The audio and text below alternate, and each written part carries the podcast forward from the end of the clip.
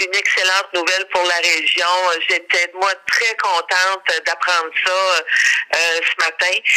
D'autant plus que je me rappelle très bien le voyage qu'on avait fait à Québec il y a trois ans passés où la Gaspésie perdait un perdait un député puis perdait un comté aussi.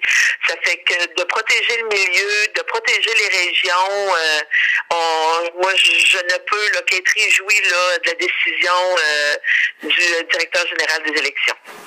C'est un, prix de consolation par rapport à tout ce qu'on a vécu au cours des derniers mois là, euh, sur l'appauvrissement de la région, en quelque sorte.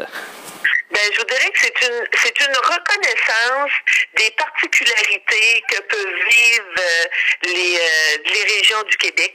Puis euh, ça va ça peut ça va aider aussi d'autres qui éventuellement là peuvent être aux prises avec les mêmes problématiques que nous on a vécu chez nous suite là aux, aux fermetures massives des d'entreprises qui ont eu lieu au cours des dix dernières années.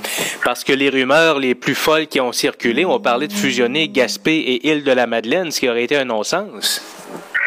Euh, au niveau provincial, pour moi, là, ça aurait vraiment été un non-sens parce que c'est il y, a tellement de particularités en Gaspésie, puis pour euh, pour chacune des MRC.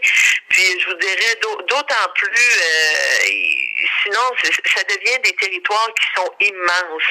Puis je vous dirais qu'on le vit déjà, ça, ça se vit au fédéral actuellement, là.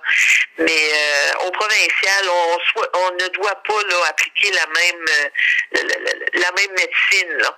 Ça fait que de reconnaître les particularités, les particularités des îles, puis ça facilite le travail des députés aussi, puis ça rend les députés, les députés provinciaux beaucoup, beaucoup plus près aussi des, de, la population.